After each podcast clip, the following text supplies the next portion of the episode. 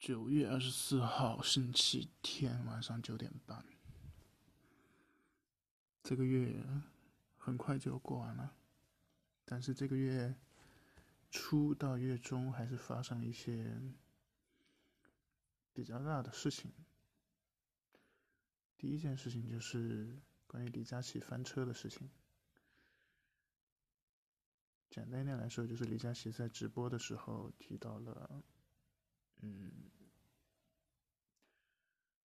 因为他的一支眉笔，有人吐槽说价格贵，然后他反怼了回去，就是让他的顾客，也就是他的所谓的家人们，问一问自己这么多年有没有努力，工资到底有没有涨。就因为这个话题一下子就引爆了整个网络吧，甚至带动了，嗯，一大批其他的国产美妆品牌的崛起，就是因为这个七十九块钱的梗。嗯，当然，这个新闻也算是隔了大概两三周了。时间也有有一点点久远，但是这个影响还是很大的。当然，网络上已经有很多关于探讨到底这个是贵呀，七十九七十九块钱是贵还是便宜，以及李佳琦这个对于质疑普通的这些消费者到底这么多年努有没有努力。工资有没有上涨，就都变成了单个单个的话题。嗯，我这里也不用去，我也不会去深度的去聊到底工资涨没涨，经济发展怎么样，大家有没有努力，努力有没有结果，所以我觉得，嗯，也没有那么大的探讨必要吧。反而我特别，就这件事情，整个事情比较戳中我的一个点是什么呢？就是作为李佳琦一个千万级的网红，直播网红，带货一哥，据说他的身价已经是十几个亿。嗯，在我看来，作为这样一个身份。和这样一个水平的人来说，他说的这个话的，当然我也不去揣测他说话的这个出发点或者意图，但是我能感受到的一点就是什么呢？他说这些话的时候是非常的认可他所想要表达的一个价值观。这个价值观是什么呢？就是努力的话才会有成果，才不会觉得七十九块钱贵。就是我觉得站在他的角度是非常自然，而且非常诚实的表达出了他的这个价值观。如果说他不是一个公众人物，或者说他是一个。私底下跟人家聊天，或者是只要不是这种公开的场合，我觉得绝大部分的人都是会接受的。什么意思呢？就是同样的一句话，因为你的身份，因为你的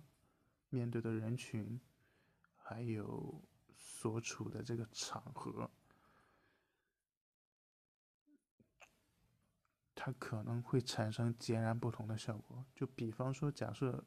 呃，李佳琦是一个很普通的人，然后他跟他的朋友或者家人在私底下聊到这个话题，然后他是一个相对相对而言社会上成功的人士，这个角色不变的情况下，他只要不是面对这种公众场合，我觉得他的这番话还是。有一定的道理的，而且也非常真实的表达出了他的他所认可的价值观。当然，我这里不是评判他的价值观的对错，我只是说，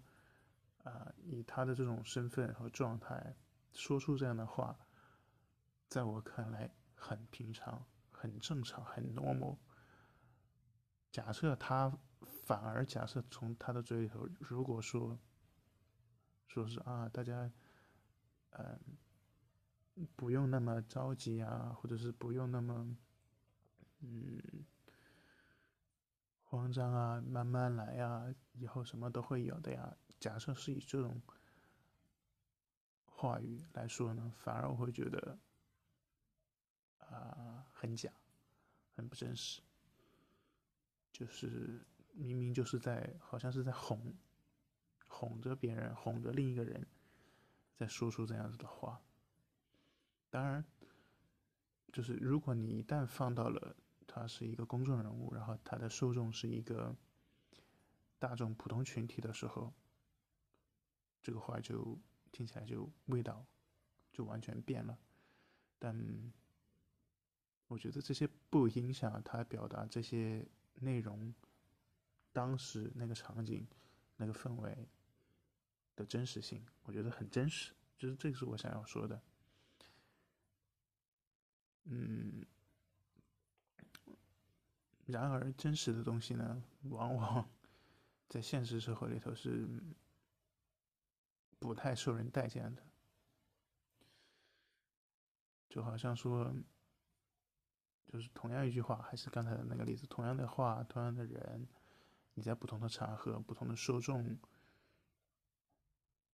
可能就是截然不同的效果。所以大家到底是，嗯，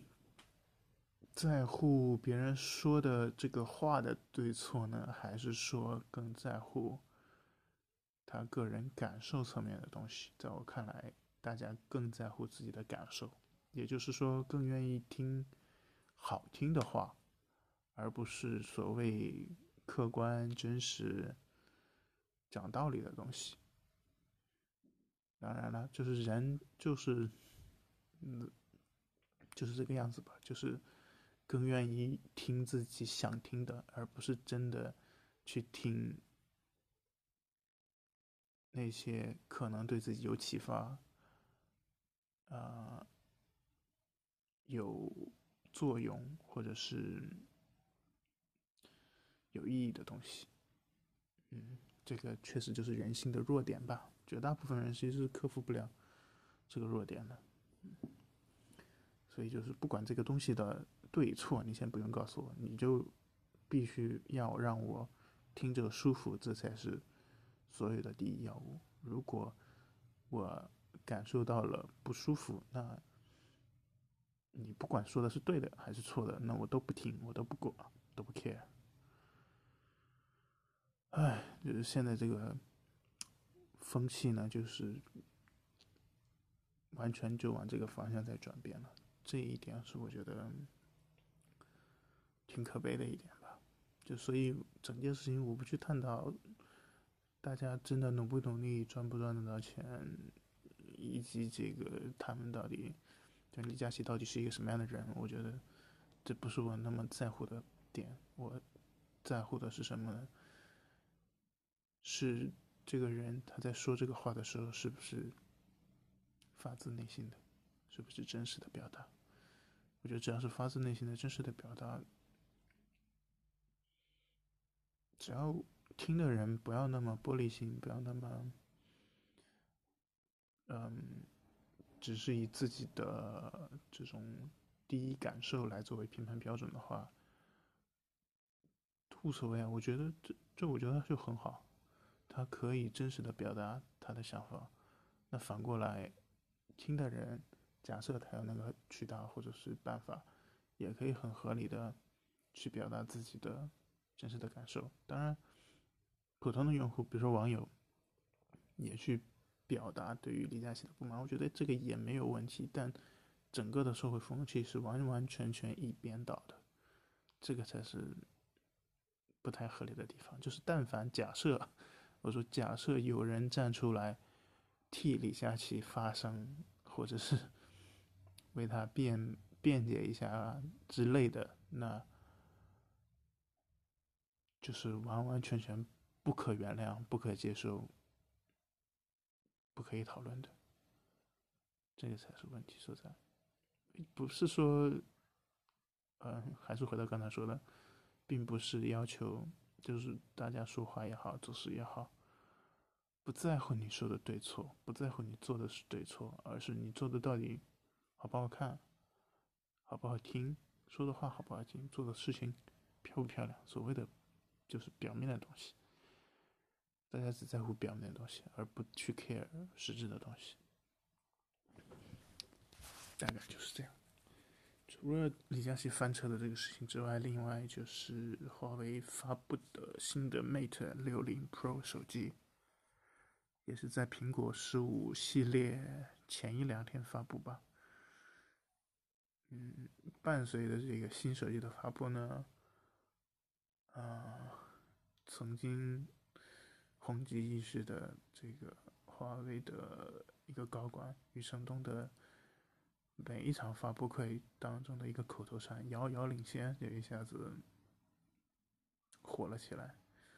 就也不知道是到底是吹华为还是说黑，反正就是现在就是各种评论啊、弹幕里面都是“遥遥领先，遥遥领先”。不管怎么样，不管到底是你都不知道他到底是在真的说华为好还是黑华为。嗯，当然，关于遥遥领先这个梗，我还去了解了一下，就是余承东本身说这个话的出发点，就是当然本来以前在发布会里头，余承东说这些话的时候，也会有人去嗯质疑说，为什么余承东一定要把友商啊批的好像一。什么都不是，然后把华为吹捧的很厉害，就是什么什么地方都遥遥领先。然后余承东的回答就是说，他其实是想给自己一个类似暗示，或者是，呃，对自己的一种鼓励，类似这样的话吧。就是说，呃，他可能自己内心里头也是知道。其实本身并没有那么的遥遥领先，但是他希望做到足够好，做到他认为的最好，或者说超出自己认为的好，才有可能让消费者感觉到好。嗯，所以从这个角度来说呢，遥遥领先这个梗，这个话术好像跟前面关于李佳琦事件的这个。翻车事情也是类似，就是大家更喜欢听很好听的话，遥遥领先就是一个很好听的话，对吧？那也有人可以提出他的嗯质疑，只是说区别不同呢，就是遥遥领先这个东西这个词汇啊，大家有不同的理解，然后有人支持，有人不支持，但是大家不会对于这个探讨本身有那么大的质疑。当然，这个也只是在华为还没有被制裁之前，但是现在制裁以后发生的这些事情，包括新手机 Mate 六零发布，呃，其实也已经没有办法套用在现在这个情况里面了。我刚才说的就是，它是可以探讨，可以。可以被质疑的，那也是两年、三年前的事情了。嗯，就看起来这两件事情没有那么大的关联度吧。一个是李佳琦的翻车，第二个是 Mate 六零的遥遥领先。但我觉得在本质上还是有一定的关联度，就他们。体现出这个社会风风气，大家都是愿意听好听的话吧，就是但凡不太好听的，也不愿意听到，也不想让，也不想跟不同意见的人去探讨，也不 care 客观的事实，就只是自己听起来爽，自己听起来舒服就好了。嗯，那在我看来。挺可悲的吧？